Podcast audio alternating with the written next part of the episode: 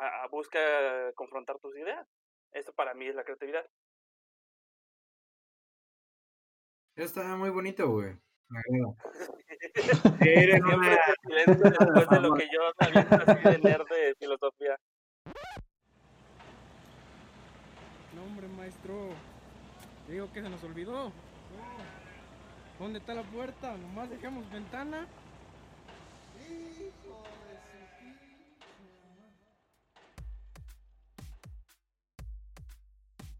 Si te interesa la arquitectura y la arquitectura es un arte, ¿por qué parece que existe para chingarte? Desde Vitruvio hasta el Chalán. De croquis a lo digital. En nuestra pasión por construir espacios, creamos uno para los que normalmente solo escuchamos. Los estudiantes. Te acompañaremos en el respirador y en tu viaje en el camión. Pero recuerda. Aguas con la maqueta. Esto es Línea Radio. Arquitectura para tus oídos. Hola amigos, el día de hoy estamos otra vez aquí en Línea Radio. El día de hoy vamos a hablar sobre el proceso creativo. Mi nombre es Laisa Jiménez y estoy con Jackie, Gus, Luis, Isaac, Ana, Dani e Ian. Eh, bueno amigos, ¿qué tienen para contarnos sobre el proceso creativo? Cuéntenos un poquito más. O sea, la verdad es que yo estoy súper baby en esto, entonces eh, yo quisiera saber más cómo lo llevan ustedes, qué es el proceso que ustedes llevan, eh, qué es lo que ustedes hacen. Cuéntenme un poquito sobre eso. Pues no sé, o sea, de hecho yo creo que estaría muy interesante eh, que los que acaban de entrar nos platiquen cómo han, este, bueno, los que llevan menos tiempo en la carrera, nos platiquen justo cómo van lidiando con eso. O sea, ustedes desde que le dicen, ah, bueno, necesitamos que nos des este proyecto, cómo empiezan a, diseñar. Lo hacen desde la parte de, la normativa, desde una parte como más este, experimental con, con, cositas, este, dicen, ah, bueno, me inspiré en una engrapadora o cosas por el estilo. O sea, yo creo que será muy chido escuchar este, cómo se han inspirado ustedes para, para sus primeros proyectos. Yo creo que yo en mi caso estoy súper chiquita para eso, voy en segundo semestre, entonces no es como tal que lleve como un proceso creativo todavía. Pero no sé, ¿alguien más? Yo voy en cuarto semestre, igual siento que no tengo tanta experiencia, pero em, siento que en los dos talleres que he estado han abordado diferente el proceso creativo. El primero se enfocaban más en la parte de generar ideas y al generar ideas ya ibas viendo las cuestiones que te pedían en tu proyecto, ya sea los metros cuadrados, para qué tipo de usuario, el terreno, el análisis del terreno, este, y de ahí hacer diagramas de funcionamiento, después la zonificación y después este, a lo mejor ya de la zonificación, eh, un diseño, no sé, un volumen, planta y ya, em, bueno, ya de ahí era el anteproyecto y ya al, entregar el anteproyecto hacían ciertas observaciones para el proyecto ejecutivo pero digamos que en las primeras partes te daban más libertad en ese taller. Y ahorita en el taller, en el segundo taller que estoy, es este un poquito más eh, lo abordan desde la investigación. Todo inicia como desde el planteamiento del problema, cuál es la demanda, eh, sí el tipo de usuario, la normativa, como que se empapan demasiado de investigación. A veces siento que es un poco innecesario porque hay cosas que creo que son un poco, no sé, siento que se tardan mucho tiempo en eso, pero bueno, por otra parte es constructivo y ya al generar ideas, eh, bueno, yo personalmente lo que hago es anotar igual los puntos que predominan en el proyecto y empiezo a hacer diagramas de burbuja. Eso es algo que me funciona mucho a mí porque siento que no es tanto, o sea, puedes conectar las relaciones de cada espacio. Bueno, para los que no sepan y que estén escuchando este podcast, este, digamos que dentro de, la, de un espacio arquitectónico, pues está la funcionalidad, ¿no? Entonces vas a dividir por zonas y cada zona de tu proyecto va a tener este, ciertos espacios, ¿no? Supongamos la zona fisionómica, que es el área que predomina, y de ahí va a partir, este, no sé, en una casa, pues mm, es la las habitaciones, porque es como la parte principal de la casa. Y de ahí poco a poco vas tomando, sí, la funcionalidad, pero de la mano también vas generando ideas en cuanto al concepto, ¿no? Como dice, decía Gus, de que agarra una, una grapa, creo que decía, no me acuerdo, pero empiezas a, a conceptualizar tu proyecto, ¿no? ¿Qué, qué significado quieres dar? O no sé, bueno, ya hablé demasiado, quisiera escuchar a alguien más.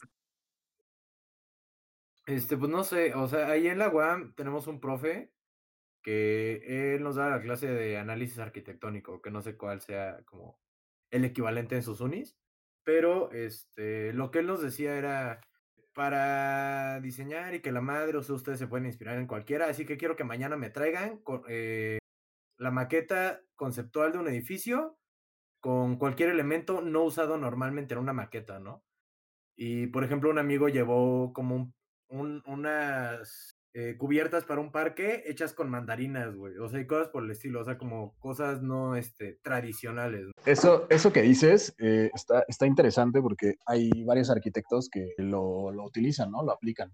Hay, hay, un capítulo de Los Simpsons donde Gary hace bolita un pedazo de papel y lo avienta y le sale un edificio, ¿no? O sea, de hecho tiene forma como del concert hall de, de Disney, este, o el, el Guggenheim de Bilbao, no sé, pero alguno de esos dos edificios y sale con la formita, ¿no? Y, y esto suena muy, muy cagado, pero de hecho yo vi un documental donde sí hacía algo así, ¿no? O sea, se ponía a hacer él maquetas mientras el ejército de gente que tiene eh, trabajaba en el proyecto pues él literal se ponía a hacer maquetas con diferentes materiales, con madera, con piedra, o eh, incluso así bolitas de papel mojadas y las iba pegando como a la torre. Y al final, o sea, su, su proyecto estaba loquísimo, ¿no? Estaba súper chingón, pero él, él, pues de esa manera era como su proceso creativo. Y creo que está, está interesante. A todos nos enseñan como el proceso como tal, como debe de ir, como en la escuela. Eh, yo a los arquitectos ya, digamos, consolidados que conozco no lo hacen, o sea, no hacen el proceso como nos enseñan en la escuela, todo así completo. O sea, recuerdo, el primero que me enseñaron fue en Aragón y es creo que el más largo que me han enseñado. Era una carpetota así como de 250 páginas para una casa, ¿no? Y, y, era así de que recabaron un montón de información. Y creo que, o sea, está bien, pero ya en la práctica real, la mayoría no. ¿no? Entonces, yo creo que más bien aquí la pregunta es, ¿qué hacen ustedes? O sea, obviamente eh, cuando estamos en la escuela, pues tenemos que hacer lo que nos dicen, ¿no? Si nos piden una carpeta de mil páginas, pues la vamos a entregar tal y como la piden, pero eh, no sé si a esto se refería Ian cuando propuso el tema, sino, sino, o sea, no la pregunta de qué es lo que ustedes les ponen a hacer en su escuela, sino cuál es su proceso, ¿no? O sea, ¿cuándo es cuando ustedes eh, hacen clic y dicen, ahora sí me está gustando lo que estoy haciendo, ¿no? eh, por ejemplo, a mí, en particular, eh, a mí sí me gusta, sí me gusta echar el croquis primero. No siempre, pero, pero hay veces que sí, ¿no? Y, y no un croquis así con, plumones, ni nada. O sea, rayones que solo yo entiendo. A veces sí tienen alguna forma, a veces no, pero lo necesito eh, muy, muy al principio, ¿no? Necesito ya eh, darle una forma, darle alguna idea ir trabajando la forma junto con la función. La función ya, pues me veo un poco más, más ñoño, más técnico y, y la meto a Archicad o la meto a Revit y ahí le meto este, ya áreas, Y algo que me sirve muchísimo eh, es, usar Enscape. Eh, Enscape es un re renderizador en tiempo real que no necesita sacarlo del, mismo programa, ¿no? O sea, no necesitas irte a, a Twinmotion o a Lumion y tener eh, un programa aparte, sino que solamente te abre una ventanita dentro del, del Revit o del ArchiCAD. Y entonces, mientras tú lo vas viendo en planta, tienes una ventanita con un renderizador que puedes ir viendo las sombras.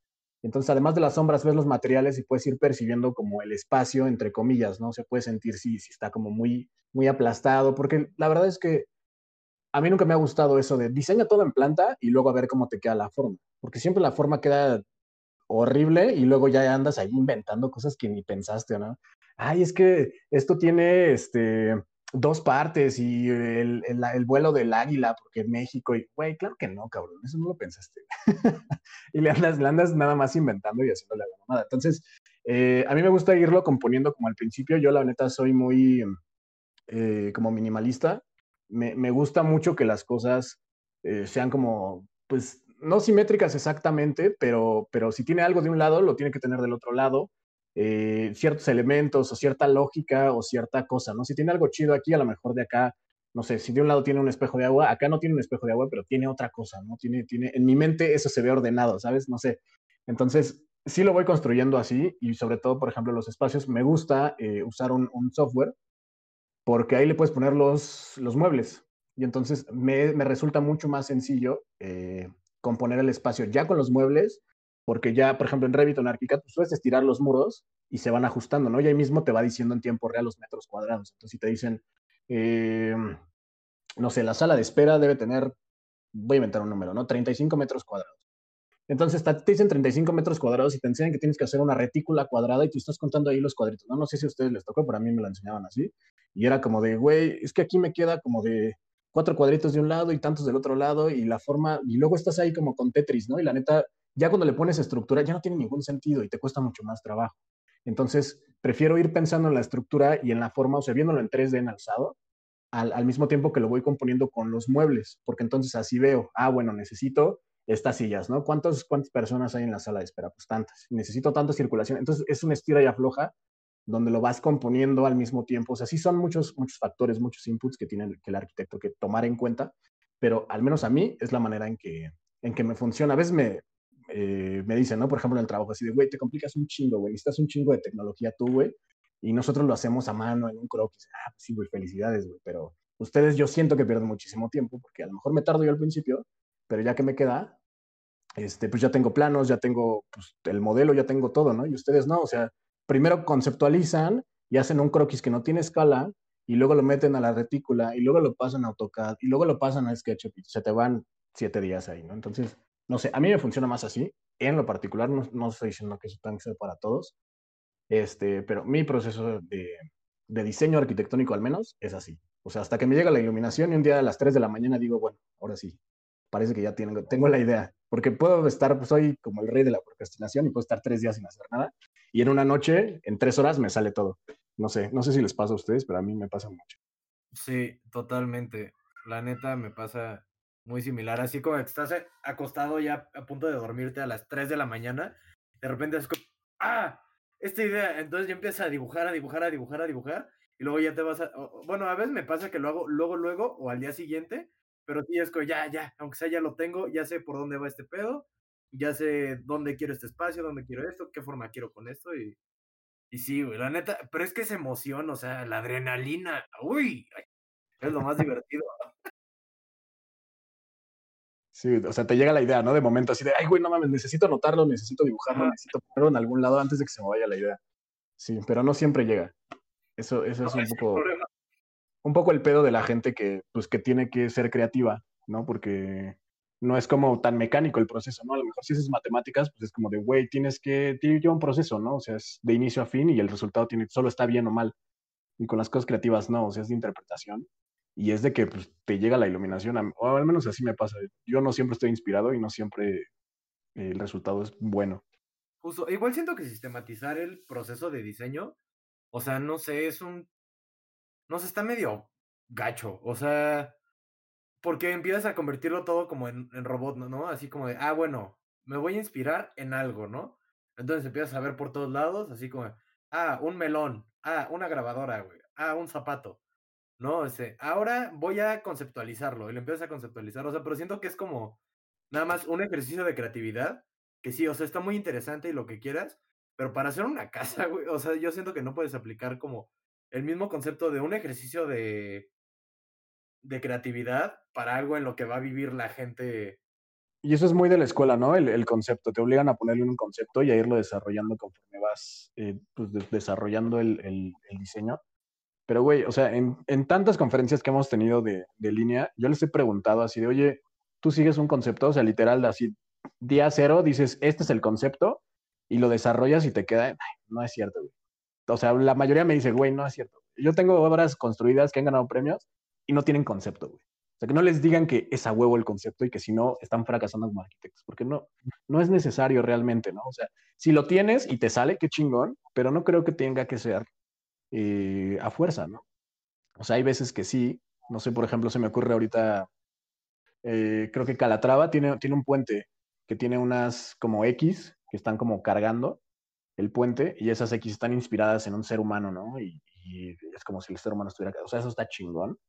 Este, o muchas otras obras, eh, por ejemplo, el, el, Museo de Arte Contemporáneo, me parece, de Milwaukee, que está inspirado creo que en una paloma. Entonces es un edificio, véanlo, eh, hay, un, hay, un, hay un timelapse en, YouTube el edificio está como cerrado y cuando abre, o sea, literal de que abre el museo para dar la bienvenida a los visitantes, eh, el museo abre las alas. O sea, tiene, tiene un, movimiento mecánico que hace que abra las alas y este, eso se ve boca madre, ¿no? Y, creo que el concepto está chingón, pero no, funciona siempre, y luego que nos obliga a caer en cosas chafas, ¿no? Como, les voy a, les voy a confesar, voy a, voy a un amigo, alguna vez hicimos equipo y, tenía, y era un proyecto en, creo que en el Ajusco, no sé dónde, entonces estábamos en la investigación así de, güey, ¿dónde sacamos el pinche concepto? Porque a huevo nos lo están eh, pidiendo, ¿no? Y era como de qué animales hay ahí o qué chingos hay ahí. No había nada, ¿no? Y, y lo único que encontramos es que había un como especie de conejo que se llama teporingo, y al otro día llegó mi amigo, güey, ya lo resolví, güey. Ya, ya, ya resolvimos el proyecto, porque te llevábamos días sin hacer nada. Y llegó así con una planta en forma como de conejo. Y yo así, no mames, güey, desde que lo puso en la mesa, güey, o sea, no le dije nada, pero, o sea, lo escuché, ¿no? Dije, bueno, voy a escuchar menos explicación. Pero volteé a ver con mi otro amigo, éramos tres, y así, güey, no mames, ¿estás viendo lo que está haciendo? No, sí, güey, el teporingo, güey, poca madre, mira, la entrada es por, por la cabeza, güey, luego una pata es no sé qué, güey, la otra pata, no mames, güey. No, güey, no lo hagan, por favor. Porque para empezar, esa planta nadie la ve, güey. O sea, nadie se va a dar cuenta del teporín. ¿Se, ¿se acuerdan que había acá en el distrito, lo, bueno, principalmente los chilangos? Justo esta Sofía Gerfón hab- hab- habló sobre eso en uno de sus últimos videos. Era una mujer, güey, y un perro hechos como de fibra de vidrio así en, en Chapultepec. Y podías entrar, güey. Y luego la mujer estaba embarazada, güey. O sea, pero es neta. Güey, era una cosa espantosa, güey. O sea, no sé cómo no me dio pesadillas de, de morrito. O sea, pero vi unas fotos, güey, y es algo extraño, les digo. Sí.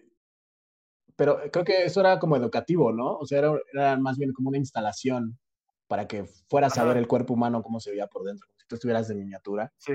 Sí, o sea, obviamente como obra arquitectónica, pues sí, pues no es un edificio para habitar, güey, ¿no? O sea, será como una sala de exhibición, que sí se veía bastante creepy, la verdad. Pero bueno, entiendo, entiendo la función o la intención de, de hacer. Sí lo recuerdo, alguna vez lo llegué a ver, no, no, lo, no recuerdo haber entrado ahí, pero sí recuerdo, existía ese lugar, se llamaba Atlantis o algo así. Me gustaría preguntarle a todos, ¿qué opinan de este edificio que creo que está en China? Eh, que es un piano. O sea, no, no sé, y es una tienda de pianos además. O sea, entonces, me pregunto, la neta, el proceso fue- creativo fue así como de, güey, una tienda de pianos. ¡Pum! Vamos a hacer un piano. O sea, siento que suena súper este, Javi Noble, pero no sé, ¿qué opinan ustedes de hacer Ajá. edificios con forma de las cosas que contienen? O con forma eh, específica de un objeto. Yo creo que el gran problema de hacer eso. Ay, perdón, Luis, dale. Ya hable quien quiera, no hay pedo. Eh, ah, pues yo creo que hay varios puntos como de, de verlo, ¿no? Porque está el punto de verlo como de... No mames, güey, ¿no? Qué pinche creativo. Vamos a hacer un estadio, güey, y ponle forma de balón, ¿no? Y, o sea... Hidalgo Ah, no Pachuca, mames, güey. güey, eres un pinche genio, ¿no? O sea, pues como que falta esa parte más subjetiva, ¿no? Casi cualquiera se le puede ocurrir, ¿no? O sea, no necesitas como ser un arquitecto para decir que el concepto de algo, de un estadio, sea un balón de fútbol o de una tienda de piano, sea un piano, ¿no? Pero pues también depende, yo creo que principalmente siempre que pasan esas cuestiones son cosas del cliente. Yo creo, yo sospecho. Pero este, o sea, puede funcionar, por ejemplo, si tú ves un edificio con forma de piano, güey, pues tú sabes que hay algo que tiene que ver, ¿no? Y si su objetivo es vender, su objetivo es que lo veas, güey, y, o sea, te, te relaciona con el tema así, en corto, ¿no? No es algo que tengas que pensar, es como una mercadotecnia en corto, si tú lo ves, sabes que algo tiene que ver con, con el tema, ¿no? Y es, está muy bien aplicado por esa parte. Pues como marketing, o sea, yo creo que funciona muy bien. Sí, exacto. Yo estoy, Ah, Perdón. No, o sea, yo sí creo que no lo había pensado desde el punto de vista de marketing. Yo lo pienso más como, a lo mejor está mal, pero como forma funcional. Creo que el problema de hacer eso es que muchas veces caes en el fachadismo. O sea, que es como, tengo una forma y ahora voy a ver qué diantres le pongo adentro. Y creo que eso Sí. complica las cosas porque muchas veces tienes espacios inútiles o espacios innecesarios o tienes un espacio que, que tiene una forma totalmente distinta y nada más lo que le está dando la forma es el, pues, la fachada tal cual, ¿no? O sea, es como puedo tener un, no sé, dos bloques adentro que son totalmente rectangulares y simplemente lo que hice fue que alrededor les puse algo que los hiciera parecer un piano. No ubico el edificio por dentro, pero, pero es, un- son cosas que pueden pasar. O sea, que, que simplemente para poder tener el capricho de que tengan cierta forma, termines haciendo algo completamente distinto por adentro que no tiene nada que ver con lo que estás proyectando afuera. Entonces creo que es el, el problema que yo lo veo. Si la forma te funciona para que sea coherente con lo que hay adentro, entonces está súper bien. Pero si tienes que inventarte la fachada nada más, no tiene caso. Creo que es algo que no va con arquitectura. Sí, y hay, y hay varios ejemplos eh, por ahí, o sea, de, en esos posts de edificios horribles, este, sale ese, por ejemplo, sale otro que es como una canasta, literal, en forma de canasta, uno que es como un pez así espantoso también. Este... El camarón, bueno, eh, una jaiba, güey, que también sacaron, güey, que, es, que lo ponen como el Palacio Municipal de Veracruz. sí, o sea, creo que, creo que este, tiene razón Luis. Seguramente, o sea, obviamente no sabemos, pero, pero yo también creo que ha de haber sido del cliente, ¿no? De decir, güey, quiero un edificio en forma de pierna de cola. Y no, pero me vale madre, güey. Así lo quiero. ¿Lo puedes hacer, sí o no? Se lo doy a alguien más. No, pues sí lo puedo hacer. ¿Saben de qué ahora me, me acordé del Estadio Olímpico Universitario? ¿De cuál?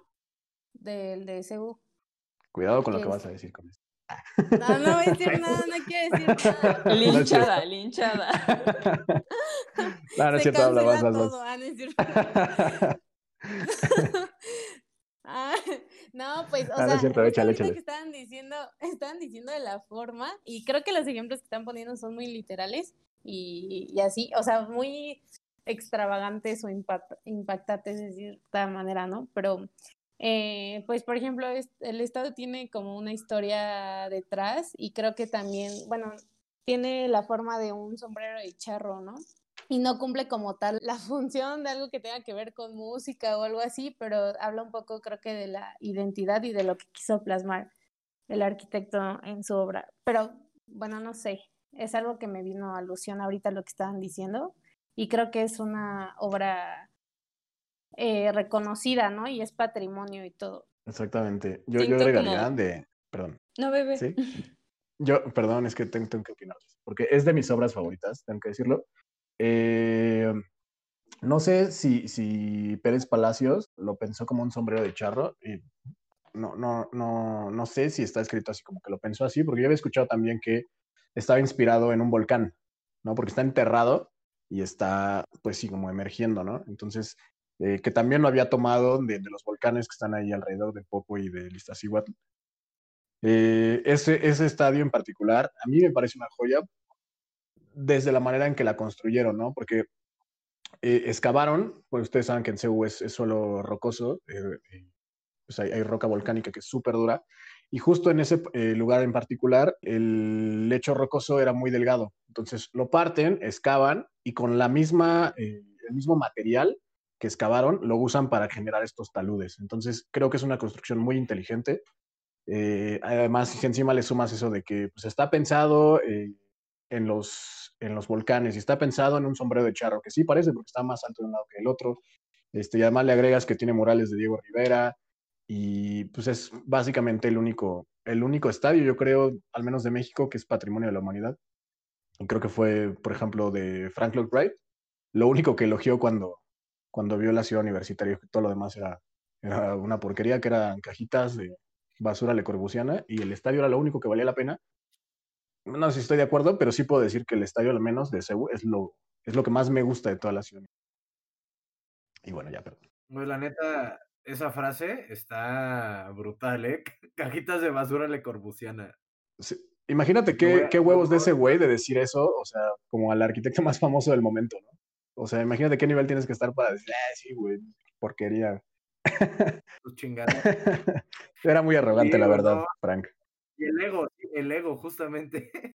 Sí, sí. Yo también creo que es muy distinto como tomarte una forma muy literal, o sea, lo que decían de la inspiración, ¿no? Que muchas veces pasa, o sea, sí se, siento que sí se vale tener como un concepto, que no es como, o sea, a lo mejor no es obligatorio, pero se vale. O sea, si fue un volcán o un sombrero de charro, eh, está bien, pero creo que el problema es cuando te lo tomas literal. O sea, que por ejemplo, ¿no? O sea, si es un piano, tienes que hacer un piano, o lo que comentabas de tu amigo con el teporingo, ¿no? Es como, a lo mejor sí te puedes inspirar en el teporingo, pero no tienes que hacer un teporingo. O sea, creo que es muy distinto el tomar algo como inspiración a querer eh, imitar algo. Creo que la imitación es el, es el gran problema.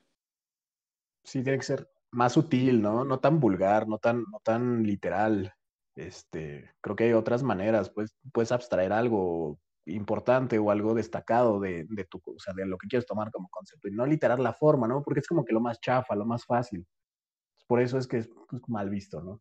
Yo la neta siento que más que nada propuse el tema por, para que veamos si realmente hay un proceso creativo como tal o son solo ideas que nosotros nos hacemos y, y que nosotros le atribuimos a pues, algo que se repite, que es como nuestro ya, ¿cómo decirlo? Nuestra rutina a la hora de estar recibiendo proyectos. O sea, yo, yo quiero, la neta, eh, dudar de la legitimidad de que exista realmente algo llamado como un proceso creativo. Porque, ¿sabes? Incluso no tener un proceso creativo podría ser un proceso creativo. Concuerdo, güey. La neta está. Bueno, sí que bueno que también nos pusiste otra vez en, en, en línea, porque sí ya nos íbamos a ir volando cada vez más, ¿no? Este, bueno, yo creo, güey. Yo lo, personalmente, yo lo que hago cuando me dan el proyecto es analizo la zona, güey, primero, o sea, desde, desde antes de empezar a echar rayas, este, lo que sea, analizo el terreno, la forma del terreno, porque, por ejemplo, hace poquito tuve que hacer una casa de cultura y el terreno era un asco. Tenía ángulos muy cerrados, tenía luego como un chipote en triángulo, luego tenía un círculo, o sea, era como semicircular en la parte de abajo. Este, no sé quién hizo ese predio, güey, pero lo odio. Este, y luego de eso, eh, empiezo a ver justo el, el terreno. O sea, si tiene, está muy accidentado, lo que sea, o está plano, o sea, ya puedo ahí empezar a jugar y todo eso. Pero creo que prefiero establecer los factores físicos desde antes, este, para ya después empezar a dibujar. Justo hace poquito, bueno, a mí se me hace muy importante y ah, hace poquito me lo, me lo reafirmaron cuando me contaron que fueron a... Un amigo fue a la plática de un arquitecto muy rimbombante, no voy a decir quién, pero este, cuando le preguntaron, ¿y qué opinas eh, del impacto de tu proyecto en la zona, no? Y como que se, se sacó de onda, se puso a la defensiva y empezó a decir, no, pues es que eh, a mí me, me dijeron, haz este, un, un proyecto y yo hice el proyecto. Eh, el proyecto es autosustentable, lo que sea, eh, pero mi proyecto está, está así. Y, se, y evadió totalmente la respuesta del, del impacto que tenía en la zona. Entonces, yo, para mí la zona, empezar desde ahí es, vital. Yo creo que eso es algo que nos obligan siempre, ¿no? Que nos critican muchísimo, así de mimetízate con el contexto y en el contexto no tienes que tratar de destacar y estamos como obligados a eso todo el tiempo, o al menos acá en la UNAM así. Y me acuerdo que cuando vino Daniel Libeskind, eh, este arquitecto deconstructivista que hace como cosas muy, muy angulosas, eh, pues sí, o sea, muy extravagantes, eh, le preguntaron justo eso, ¿no? O sea, la típica crítica de, oye, ¿qué pedo con, con el contexto?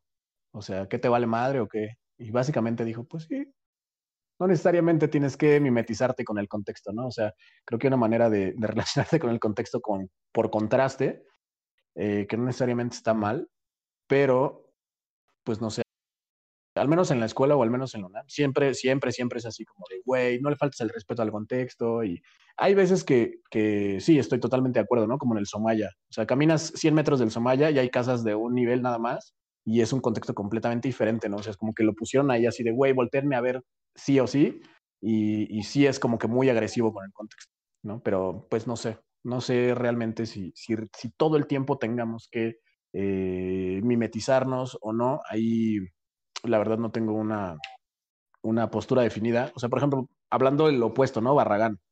Barragán, pues hay veces que pasas al lado de la casa estudio y ni siquiera te das cuenta que ya lo pasaste, ¿no? Porque ni se nota, o sea, pero esa era la intención de Barragán, ¿no? Porque lo interesante del que la casa estudio está adentro. No, no quieres eh, que todos te vuelten a ver eh, por la parte de la calle, entonces completamente se mimetiza, eh, se, se, se funde con el contexto y ni siquiera lo notas, ¿no? Cuando pasas por ahí. Igual, antes de que hable Ian, eh, quiero mencionar, o sea, yo sí estoy este, de acuerdo con eso. O sea, no siempre hay que mime- mimetizarse. O sea, yo, más bien es el impacto, no estético, sino más bien el impacto funcional que tiene tu, tu proyecto en la zona. O sea, yo creo que se puede, uno se puede volar en la parte estética, se puede volar en, el- o, o si quiere fundirse y no destacar, lo que sea, güey. Pero esta parte del impacto que se tiene, eh, físico y social y todo este tipo de cosas en la zona, yo creo que para mí es eh, muy importante y por eso lo tomo desde, desde cero, güey. Ya si quiero hacer ahí una bola roja, güey, que destaque entre todo, güey, pues ya es otro pedo, pero la parte esa sí, sí creo que es muy importante. Va bien, perdón. Pe- Pero están de acuerdo que el, el decir proceso creativo es como decir eh, libertad condicionante, o sea, ¿sabes? O sea, el hecho de que tú puedas decir que cómo es un proceso creativo, cómo realmente ya va a estar estructurada tu creatividad, pues hasta cierto punto le quita creatividad, porque te estás poniendo o te, o te estás enfrascando en una rutina que tú ya tienes que, que cumplir de manera cotidiana, o sea, una rutina es lo menos creativo posible a la hora de estar proyectando una cosa. ¿sabes? No, no solo a la hora a la hora de estar proyectando en arquitectura, sino por ejemplo a la hora de estar aprendiendo algo, creo yo. Eh, Yo creo que sí, o sea, que la rutina, que podemos romper con la rutina, o sea, eso de tener como un proceso creativo súper definido y si no hago paso uno, paso dos, paso tres, ya no hice mi proceso creativo, creo, creo que no es la manera correcta de pensarlo. Sin embargo, sí creo que hay ciertos aspectos o ciertos pasos que son fundamentales en la arquitectura, o sea, que no te puedes volar. Por ejemplo, algo tan básico como pensar en el racionamiento y en los vientos dominantes, que creo que es algo que todo el mundo siempre termina odiando y siempre es como de, ah, siempre es lo mismo, pero es importante. O sea, yo, por ejemplo, odio ver los edificios en Puebla que tienen las cuatro fachadas de espejo, porque se me hace una tontería. O sea, creo que, creo que no, no responden a algo tan sencillo como que el edificio no se caliente de más. Como el este Entonces, edificio helicoidal, ¿no? Que están construyendo, no sé cómo se llama. Sí, no, yo tampoco sé cómo se llama, pero, pero sí, o sea, creo que, creo que es un gran problema. El... Ah, la ¿te refieres a la Torre Lea? La que son tres hélices que van girando. Ándale, ese, que es como blanco, Mm. ajá. Tiene todas las orientaciones. Ajá, tiene todas las orientaciones. Bueno, ese edificio es como interesante en, en más en el aspecto ingenieril y bueno, también la forma es interesante, pero, pero hay unos edificios que tal cual son como, o sea, son torres cuadradas, de repente tienen como ondulaciones o de repente tienen como salientes, son totalmente, o sea, son vidrio en las cuatro fachadas, así completas. Entonces creo que, o sea, sinceramente yo creo que es, o sea, eso lo único que provoca es un gasto energético innecesario. Entonces, creo que no, que por tener un proceso creativo no estamos obligados a, como dice ella, ¿no? A volvernos rutinarios, pero sí tenemos que estar conscientes de que lo que estamos haciendo es arquitectura y la arquitectura tiene que responder a algo, o sea, tiene que responder a qué se va a hacer adentro, tiene que responder a que existe un contexto, ya sea como quieras responder a ese contexto, y entonces creo que, creo que hay ciertos pasos que no nos podemos saltar, pero sí tenemos la libertad de incluirlos dentro del, del proceso que deseamos tener a nuestro gusto. No sé si me explico. Sí, y yo creo que hay, hay una diferencia, creo que nos estamos confundiendo entre el proceso creativo y el proceso de diseño arquitectónico, ¿no? Porque no necesariamente eh, es lo mismo, ¿no? El proceso creativo puede ser pues un cúmulo de, de ideas un, orden que tú le das a, a tus ideas para que te llegue una idea creativa, ¿no? Y, y el proceso de diseño pues es algo que sí está preestablecido. Entonces, yo creo que tampoco en ninguno de los dos casos tiene que ser como el proceso, o sea, es como un proceso, ¿no? Tu proceso, el que te funciona a ti, pero lo que dice Jackie en, en, en el sentido de el proceso del diseño arquitectónico, o sea, ahí yo creo que no importa el orden, pero sí hay cosas que debes de tomar en cuenta sí o sí, ¿no? O sea, no tomar en cuenta el sol, o sea, es como error basiquísimo, ¿no? De, de principiante. Tienes, no puedes ser arquitecto y no considerar el sol, o sea, yo creo que hay, hay cosas que sí tienes que, sí tienes que tomar en cuenta. Eh, en cuanto al proceso o la metodología, es que también estoy de acuerdo con Ian que suena muy cuadrado, ¿no? Suena como de, "Uy, a huevo tiene que ser así, de verdad tiene que ser así. O sea, si no hago un diagrama de funcionamiento, no soy arquitecto y mi edificio no va a funcionar. No, güey. O sea, a lo a ti no te funciona eso, a mí tampoco me funciona eso, pero tal vez a la Isa sí le funciona, ¿no? No sé. O sea, yo creo que cada quien puede tener su proceso creativo. En la escuela nos tratan de enseñar como eh, un proceso que trate de englobar todo, pero pues lo veíamos, ¿no? En la práctica la mayoría no lo hace así, ¿no? O sea, no creo que todos entreguen una carpeta con todo, todo, todo, todo, todo.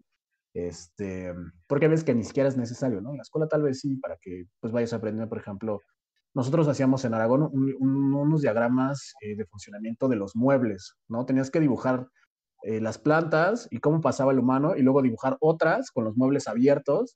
Y, o sea, la verdad es que, imagínate, cada mueble del edificio, en una casa eran muchísimos, y ahora imagínate un edificio, pues lleva muchísimo más y se vuelve súper tedioso. Entonces yo creo que ni el maestro que nos estaba enseñando eso en su práctica profesional se ponía a hacer eso. pero digo, está bien que nos lo enseñen para que sepas y para que si en dado caso lo, lo pues te funciona, pues lo apliques. Pero, pero sí, hay que tomar en cuenta todos los, todos los, em, eh, todos los inputs. Siempre acabamos pocheando en este podcast. Me caga. Pero bueno, todas las, todas las, todas las variables, toda la información, integrarla en tu proceso, ya sea como sea, ¿no? En el orden que sea o como sea. Yo opino que ahora cada que vayamos a decir una palabra en inglés la digamos como Marta de baile para obligarnos a no decirla. ¿Cómo dice ella?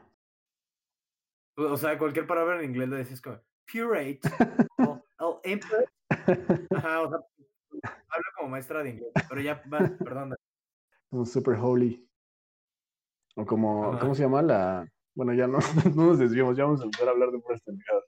¿Quién, ¿Quién va a decir algo que sí valga la pena escuchar? Dani, Dani. Bueno, yo no sé si valga la pena, pero no, yo creo que justo eh, como tú dices, en la escuela te dan la formación y hay varios profes que te dicen como a fuerzas, hazlo así. Bueno, sí me he encontrado con ese tipo de profes y hay otros que son más light, pero poco a poco tú vas viendo qué te funciona, ¿no? Y ya vas diciendo como de, no, pues al final, este, no es un proceso lineal y es lo que creo que todos hemos experimentado aquí, porque al final si no te enfocaste tanto en las normas, ya cuando llegues a la mejor ya está tu proyecto casi hecho y al final vas a decir, ¿qué onda? Aquí ya me equivoqué o ya la cajeteé y, te regresas, ¿no? Hasta el principio a, investigar un, una norma que se te pasó por ahí o si no te enfocaste tanto en justo como en eso que es tan básico del, del y la ventilación, pues también es como, chin, no me di cuenta y a lo mejor aquí, este, pues no va a estar ventilado, ¿no? Entonces tienes que regresarte. Entonces creo que nada es como lineal.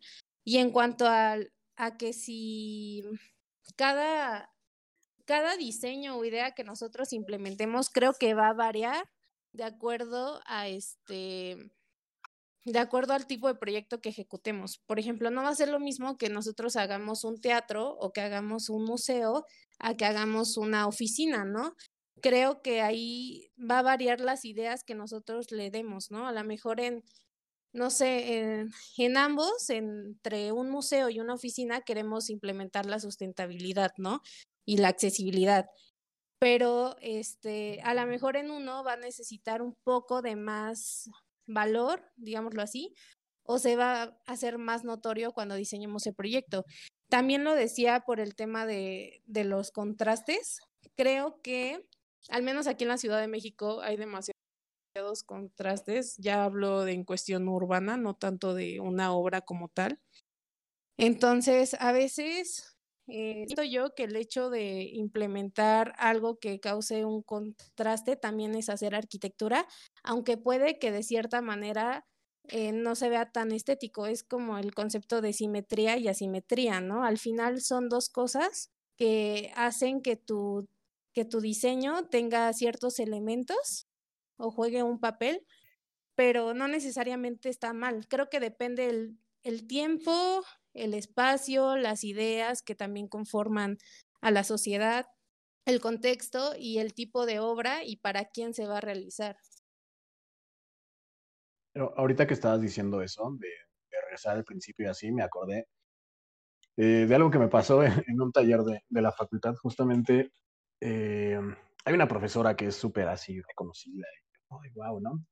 Pero la verdad es que su manera de enseñar es viejísima y, y son de esos profes que, como demagogos, como, que, como que simulan eh, la democracia y chavos, por favor, opinen y vamos a armar un debate y si no están de acuerdo, por favor, este, repliquen. Y, y el día que llega alguien y les replica, eh, casi casi me sacaron a gritos y hacía empujones de, del salón porque justo estábamos hablando del proceso del diseño y dijeron así de, ¿alguien conoce otro proceso de diseño? Porque aquí se diseña así. Primero, necesitas tener una bitácora donde así vayas al baño, tienes que hacer dibujos y dibujos y dibujos y dibujos, todo el, el, el proyecto y acabas tu, tu, tu proyecto arquitectónico con un, eh, una libreta llena de croquis. Güey, eso no funcionaba, ¿no? Para empezar, porque nadie lo hacíamos y al final de cada entrega, un día antes, nos poníamos a inventar croquis para decir que fue nuestro proceso, ¿no? Pero bueno, vamos a pensar que sí funcionaba. Y nos describió el proceso más o menos que nos describió Dani hace rato, eh, de la investigación, de bla, bla, bla, todo, ¿no? Y entonces yo recuerdo eh, en, un, en, un, taller que yo tomé, eh, justo de Grasshopper, nos, nos enseñaron un proceso de diseño diferente. En particular hacíamos una torre y hay, hay pues, varios procesos de diseño, ¿no? Pero en particular se enfocaban en dos. Uno es el que le llaman form making, que es pues haciendo la forma o hacer la forma, por así decirlo. Y es un proceso lineal, donde, por ejemplo, eh, no sé, vamos a suponer que quieres hacer una torre y te metes a eh, algo, algo eh, como más analógico o algo más básico, no sé, tal vez AutoCAD tal vez SketchUp o te pones a hacer una maqueta. Entonces quieres hacer una torre y tú dices, bueno, la torre la quiero hacer de forma pentagonal y tienes tu pentágono, ¿no? Y entonces tus condicionantes son ciertos metros cuadrados, eh, asoleamiento, eh, estructura, ciertas cosas, ¿no? Y entonces, a partir de eso tú vas construyendo la forma, ¿no? Haces un, pentágono y le vas dando la altura y después le, le, quitas, le pones, eso es un, proyecto, un, proceso eh, lineal de, de, form making, ¿no? Tú vas haciendo la forma conforme tú la vas pensando en tu mente, ¿no? Tú dices, quiero ver una forma, una torre con forma de prisma pentágono tú la vas construyendo así, ¿no? del 0 al 100, pero tú tienes la forma en tu mente. Y hay otro proceso que se llama form finding, donde la forma no está en tu mente. O sea, es posible que el resultado ni siquiera salió de ti. O sea, es el resultado de ese ensayo y error que mencionaba Dani, que se llaman iteraciones, que lo usan, eh, por ejemplo, la gente que programa o los matemáticos, que es, que es justo eso, un ensayo y error. Entonces, cuando tú haces eh, una torre y la diseñas con un proceso de form finding, entonces tú agarras los inputs o las variables y las metes a tu algoritmo, ¿no? No significa que el algoritmo diseña por ti, pero tú estás diseñando el proceso, ¿no? Estás diseñando el algoritmo, no estás diseñando una forma, que es muy diferente y que es lo que no me entendieron nunca y que por eso me sacaron casi a patadas y que hecho reprobé, ¿sabes? Pero bueno, eh, entonces vamos a regresar a la torre y tú dices, bueno, quiero empezar con un pentágono y el pentágono tiene 100 eh, pisos. Y entonces en tiempo real tú estás captando cuántos metros cuadrados tiene tu torre. Y entonces tú le puedes meter variaciones y decir, bueno, eh, ahora eh, el algoritmo quiero que responda a el sol y que en los lados más vulnerables, después de un análisis y de una simulación, me enseñes iteraciones, o sea, ensayo y error, de fachadas que afecten lo mínimo posible. Entonces la computadora lo que hace por ti no es que diseña por ti, sino que se pone a hacer ese proceso de ensayo y error que para ti es muy tardado y que es imposible que lo hagas a ese ritmo, hace iteraciones, ¿no? Te saca 100 iteraciones y te dice, mira, de estas 100 que hice en 10 minutos, te digo que estas tres eh, son las que tienen menos incidencia solar en la fachada. Y entonces al algoritmo también le dices, bueno, quiero una forma que eh, tenga el menor uso de material estructural posible. ¿No? Y entonces, si tú lo hicieras como arquitecto, ¿qué tienes que hacer? Pues tienes que aventarte todo el proceso del diseño y borrar y dibujar. Y si vas rotando cada una de las plantas, pues imagínate cuántos ensayos de error tienes que hacer para que te dé los metros cuadrados que te pidieron en un inicio, ¿no?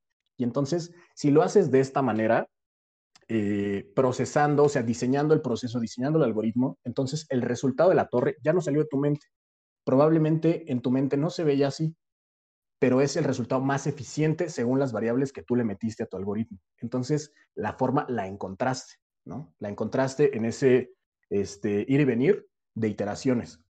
Y obviamente, pues, no me entendieron, me dijeron, no, todo sale de un croquis, todo sale de tu lápiz y de tu acuarela y de tus plumones, y tú haces tu torre, y después cuando no, o sea, ya que hiciste toda la torre, sumas los metros cuadrados.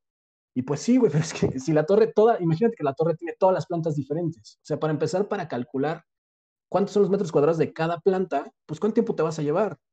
Y, esa es la magia del Grasshopper y de estas herramientas paramétricas, porque entonces si tú modificas un parámetro, cambia totalmente y tienes los resultados, por ejemplo, de esos cálculos en tiempo real. Y es algo que las, que las herramientas eh, convencionales no la dan. Por eso es, es pues nuestra eterna pelea entre los niños paramétricos y la gente que se aferra a usar AutoCAD. Güey, o sea, no es que no lo puedas hacer en AutoCAD, es que no es rentable eh, ponerte a calcular eso, ¿no? Porque lo que te ayuda a la computadora es agarrar muchos datos y procesarlos de manera no solo más rápida, sino más eficiente, ¿no? Y entonces, a mí me dijeron, no, pero es que entonces vuélvete ingeniero computacional y vuélvete ingeniero en informática y entonces lárgate de aquí y eso no se hace en México. Y por más que les dije, sí, mira, hay ejemplos en México, aquí en la UNAM hicieron, en el universo, lárgate de aquí, tú no sabes. Y no sé. Me sacaron y reprobé, no, en serio, reprobé proyectos, güey, porque me acabé gritando con ellos y dicen, "Es que ustedes no tienen ni idea, están, están enseñando como hace 70 años o sea, ¿para qué piden opiniones si no las van a recibir? Y me enojé y me largué, ¿no? Pero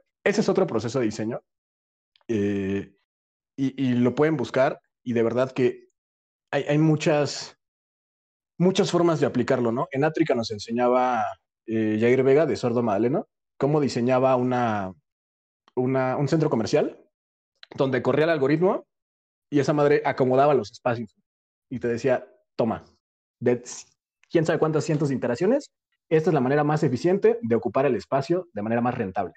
Y entonces no es que el arquitecto no haya hecho nada, güey, pues el arquitecto diseñó el algoritmo, güey, pero entonces ya no está eh, solo haciendo rayas con la mano, ¿sabes? O sea, no es un proceso nada más artístico. Al final, quien decide la forma final, obviamente es el arquitecto, pero entonces es una manera más eficiente de usar los recursos y de usar la cabeza, ¿no? O sea, la computadora piensa más rápido que tú en ciertas cosas, pues aprovecha, no solo para, pues para representar, que es como lo ven muchos, ¿no? O sea, si hago un dibujo a mano, lo paso a AutoCAD y es lo mismo, pero en vectores. Y si eso lo paso a SketchUp, es lo mismo, pero en tres dimensiones. No, güey, la computadora tiene más potencial, hay que ocuparlo. Pero bueno, esa es mi opinión. Bueno, ya, ya nos hemos cuestionado lo suficiente. Yo creo que el proceso de diseño, ahora yo siento que estaría chido cuestionar la, la contraparte. Es decir, cuestionar ahora el, el resultado del proceso de diseño. ¿Qué tan, y, y con esto me voy a tomar mi, mi minuto de, de nerdez. ¿Qué tanto, por ejemplo, eh, por, en esta idea de, de metafísica, de epistemología orientada a objetos, qué tanto el resultado de una máquina, qué tanto el resultado de algo que te pide o que te impone casi casi un profesor, pues termina siendo tu diseño. ¿Sabes qué tanto le puedes decir tu diseño a algo que estás eh, diseñando a partir de pues parámetros ya muy específicos o, más bien no, no estás diseñando, estás imaginando dentro de los parámetros de alguien que te dice.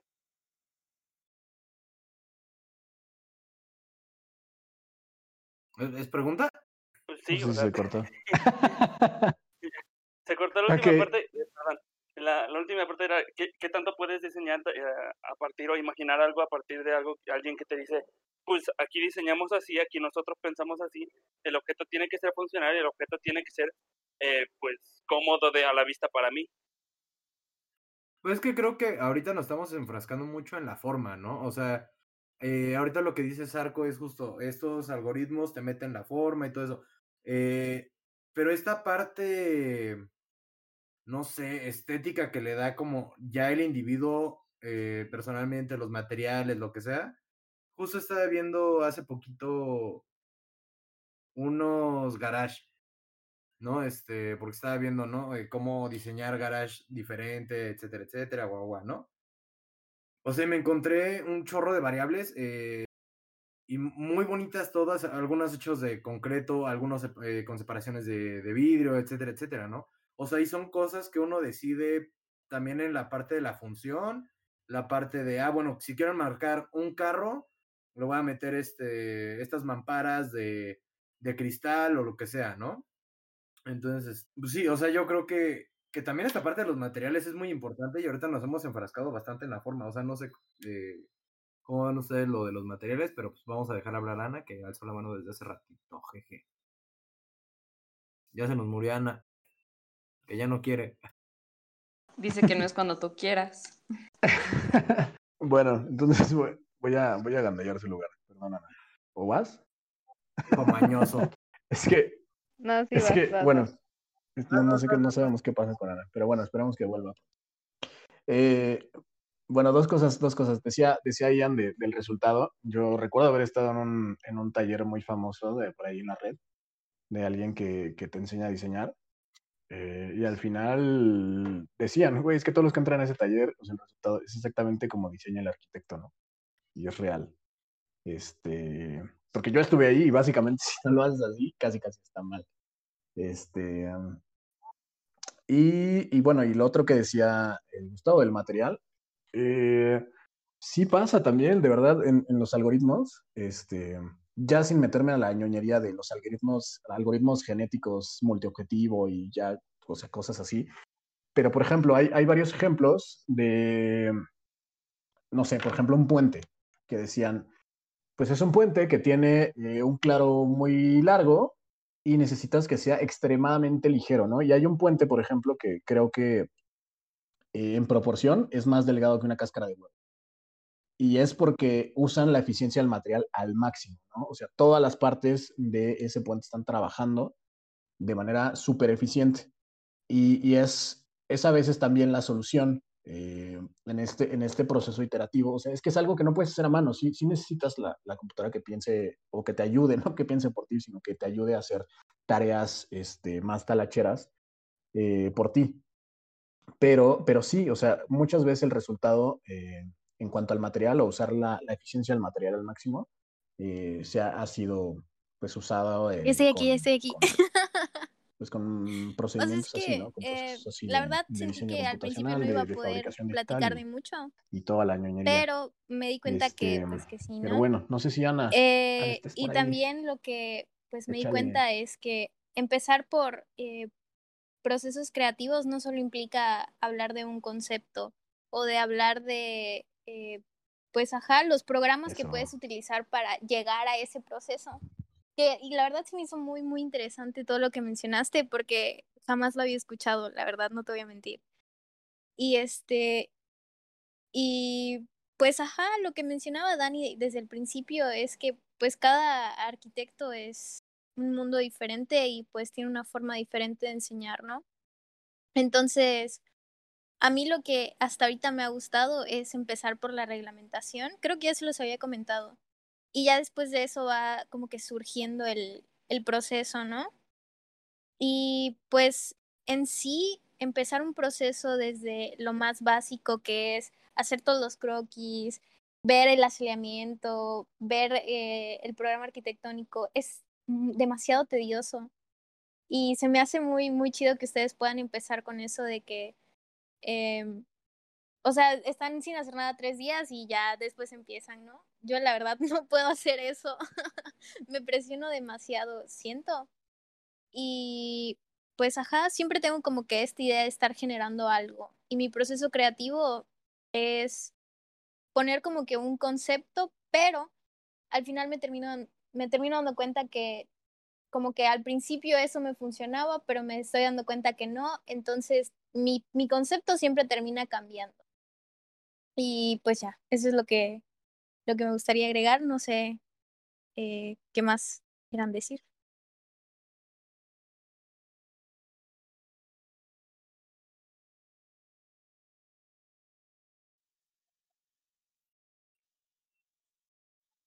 Igual yo creo que a todos los que nos están escuchando, que apenas están empezando la carrera y así, o sea, se me hace muy importante decirles que no se limiten. O sea, no crean que porque ya tomaron una decisión en el proyecto ya nos pueden ir para atrás. O sea, hay veces en las que me ha tocado que dos o tres semanas antes de la entrega, o sea, termino deshaciendo todo y volviéndolo a hacer y hice algo totalmente diferente que me gusta más. O sea, entonces, la verdad, o sea, no se limiten. Si tienen una idea que creen que vale la pena, siempre, siempre, siempre pruébenla. Este, digo, ya al final del día, si no, si no sale o lo que sea, ya lo intentaron, ya vieron que no funcionó, Claro, y pero eso también les puede dar una idea me gustaría, otro, eh, para no sé si lo mencioné, de pero proyecto la o, o funcionalidad es de demasiado importante, Pero porque mucho, no siempre, no, no se por más que sea bonito, va a ser funcional por dentro. Entonces, eso es demasiado importante. Ya, pues.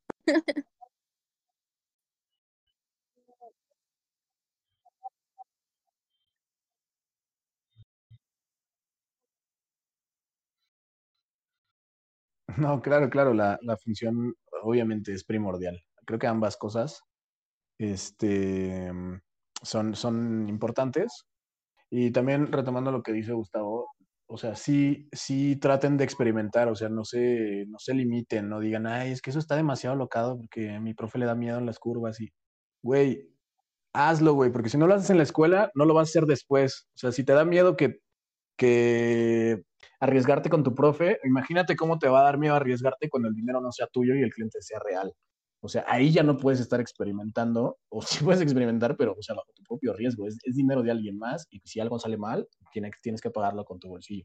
Entonces, aprovecha la escuela y, y alócate lo más que puedas, ¿no? O sea, mientras estés en la escuela, es el momento, es el lugar de experimentar. Y si tu profe dice, ay, no, eso no se puede construir, está tonto. Todo se puede construir.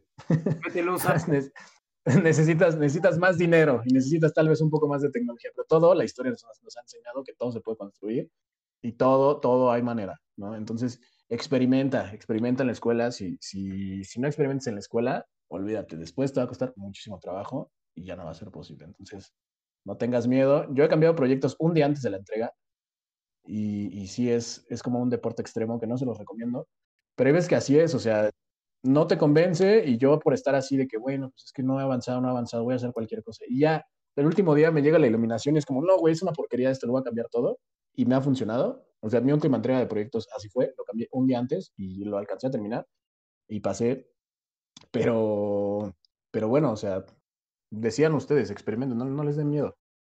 Y otra de las cosas es que creo que, bueno, un consejo que yo quiero dar a los que nos están escuchando es que justo hace ratito decía Sarco que a veces es tan difícil prever lo que quiere el usuario o lo que va a vivir, experimentar y esas experiencias que va a tener en un espacio que tú estás diseñando y que él va a habitar.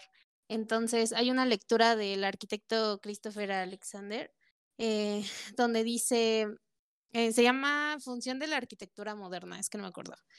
Platica la conexión que a veces tiene el albañil en, en, el diseño, la transformación de un hogar, de una familia, es muy importante y usualmente se vuelve el arquitecto de esas personas, ¿no? ¿Por qué? Porque el espacio que tú, que tú hagas no va a ser de, definitivo y siempre va a tener esta transformación. A lo mejor puedes habitar un espacio cuando tenías nueve años y no va a ser lo mismo cuando ya seas un adulto, ¿no? Y creo que eh, es pensar en esa transformación que va a tener y eh, cómo se va a adaptar a tu vida. O sea, estoy de acuerdo con lo que dices. Creo que un espacio se tiene que estar transformando constantemente y también es, es parte del proceso, ¿no? O sea, que nos comentaban que, que, que los espacios nunca son estáticos. O sea, que la arquitectura debería de comenzar. Me acuerdo que eso nos lo dijo Fernando Meneses en Átrica, que dice que la arquitectura debería de comenzar eh, cuando el espacio ya está construido. O sea, que, que, todo lo que pasa dentro del espacio es, es también arquitectura. O sea, no acaba ahí, ¿no? O sea, que muchas veces también empieza ahí. Entonces creo que es muy interesante eh, esa, esa, manera de verlo. Y también algo que me gustaría como añadir para aquellos que nos están escuchando y apenas están empezando en esto, es que eviten precisamente lo que estamos comentando de casarse con un proceso de diseño o un proceso creativo, porque es muy cierto lo que comentaban al principio del podcast, no me acuerdo quién lo comentó, creo que fue Isaac, que, que muchas veces puedes intentar, así como puedes experimentar con la forma o puedes experimentar con el proyecto, también a mí yo he tenido la oportunidad de experimentar con diferentes procesos creativos, con diferentes profesores. Y también aprendes que no todos los procesos te funcionan y no todos los procesos funcionan para, el tipo, para ciertos tipos de, elementos, ¿no?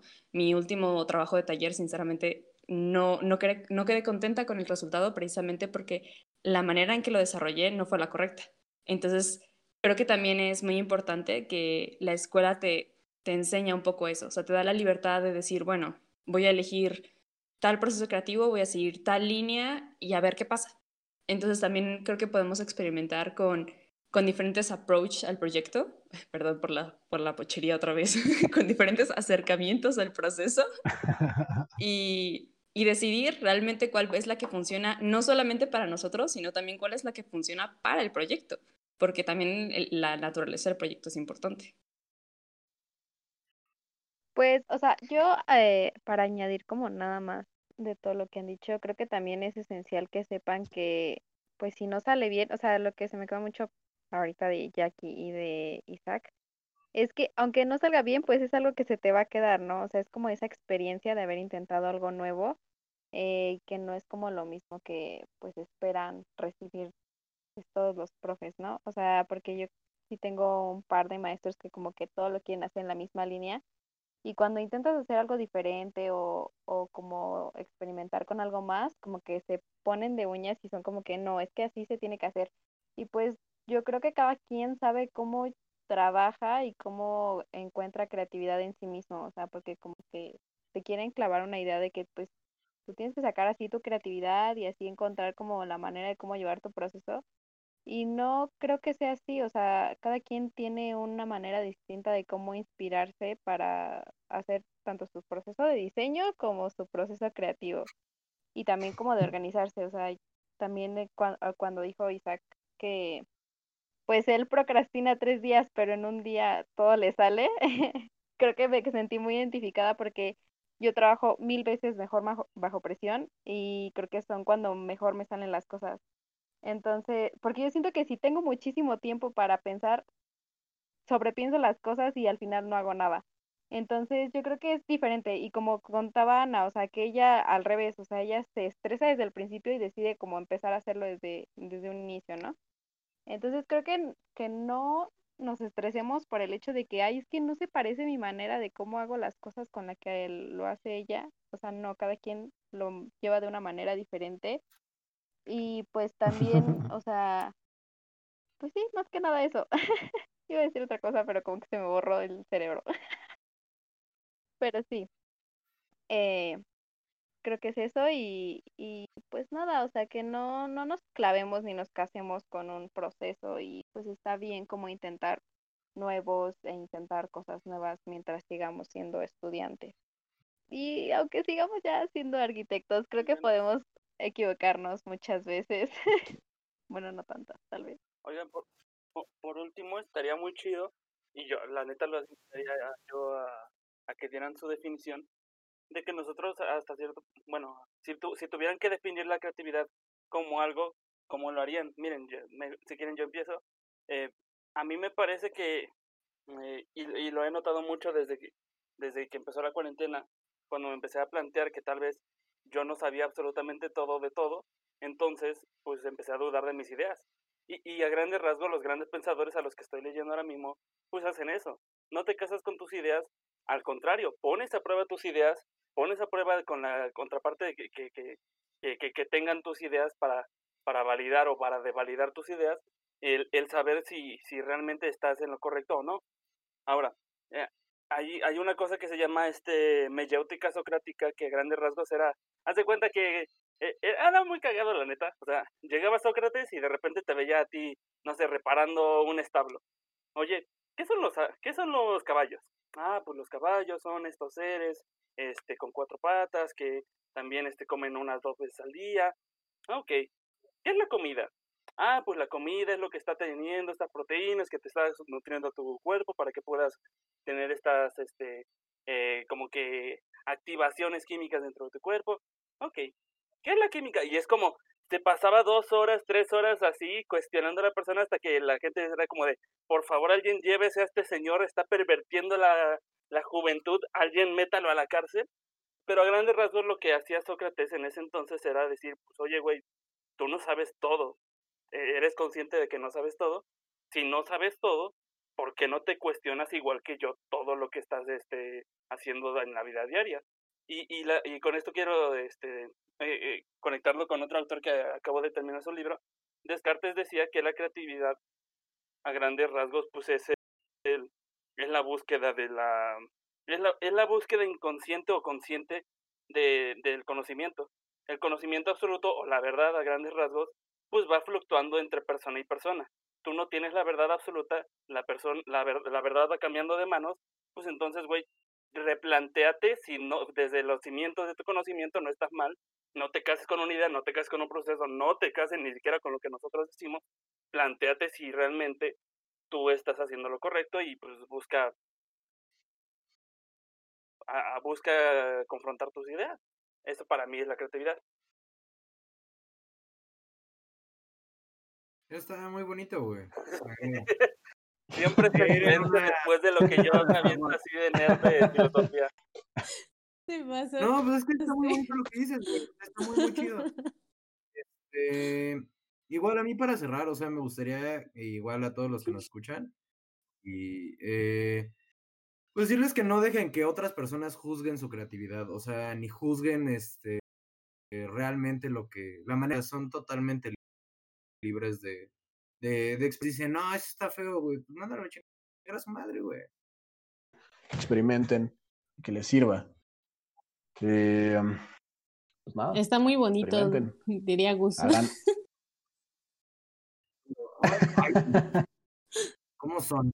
Como mamá, ay, qué bonito, hijo. Dándole el avión Cuando- ahí, ¿eh? ¿Qué estás haciendo? Y le explicas algo bien cabrón y, ah, está padre, hijo. Órale, va. Qué bonito, hijo. Sí está bonito lo tu este. En serio, banda. O sea, y me gusta también la filosofía y por eso me gusta. Digo, Qué qué bonito, qué bonito. como comentario final, eh, creo que también es importante reconocer que, porque eso no lo tocamos durante todo este rollo, que muchas veces la, crea- el- la creatividad no es individual. O sea, creo que también la discusión de ideas en grupo es un proceso muy importante para, para funcionar como creativos. O sea, creo que a veces nos tomamos muy en serio como el papel de el arquitecto o el artista y es como, no, o sea, somos eh, muchas veces el grupo completo es el que, el que genera todo, todo el proceso, ¿no? Entonces, que nunca Sí. echen en saco roto las ideas, o sea, la discusión de ideas con otras personas, al, al menos en lo personal, es algo que yo aprecio muchísimo dentro de mi proceso. Sí, definitivamente. Nada más para hacer un comentario sobre lo que dije. O sea, estoy de acuerdo con lo de Jackie. Cuando dije mándalos a chingar a su madre, no era porque les juzguen cualquier cosa. Si se lo están diciendo con bases, hagan caso. Ay, no sean egocéntricos. No, no era contra tu comentario, Gus, pero. No, pero, o sea, yo me di cuenta, dije, estoy aquí plantándole una idea a la gente bien nefasta. No, no, no, escuchen. ay, escuchen si les hacen un comentario eh, constructivo. Yo creo que depende, ¿no? O sea, depende de quién te lo esté diciendo y también pues depende del contexto. O sea, obviamente si estás trabajando con tu equipo, pues sí tienes que tomar en cuenta sus ideas y lo que están pensando. Pero pues si es como tu maestro y estás dándote cuenta que pues está como muy antaño lo que está pensando, pues sí como que, ah, o sea, como que lo tomo, pero no del todo. O sea, yo pienso. Qué bonito es lo bonito. Yo creo que algo de lo que sí nos faltó es de cuando la gente usa sustancias guiño guiño, de esas que te hacen más creativo. Entonces, este, pues yo no, no sé. No lo hagan, este, gente. No no me ha lo pasado. recomiendo. El cloro, el cloro. No lo. El cloro. Cloro, usen cloro. Lim- Eh, se pone bien creativo. Es que me ando poniendo casa. bien creativo. Bien sensible. Bueno, creo que creo que eso es todo, amigos. Eh, me gusta muchísimo estar en este tipo de podcast en donde todos nos alimentamos de la inteligencia de los demás. Y pues ya, nadie más tiene nada que decir. No, pues muchas gracias a todos una vez más por habernos eh, escuchado. Los esperamos la próxima en Línea Radio. Adiós, amigos. Adiós, producción. Nos Adiós. amigos. Uh. Adiós. A ver, güey. Mira, hay 50 millones de canguros en el mundo. Ajá, te escucho. Si sumamos a los estudiantes de la UNAM, el POLI, la UAM, la UDLAB y el Tecnológico de Campeche, seríamos 856.484 alumnos. O sea que nos tocaría de 58.36 canguros por cabeza. Entonces, ¿así quieres que justifiquemos que la planta del hospital sea un canguro? Bueno, también lo podemos calcular en teporingos.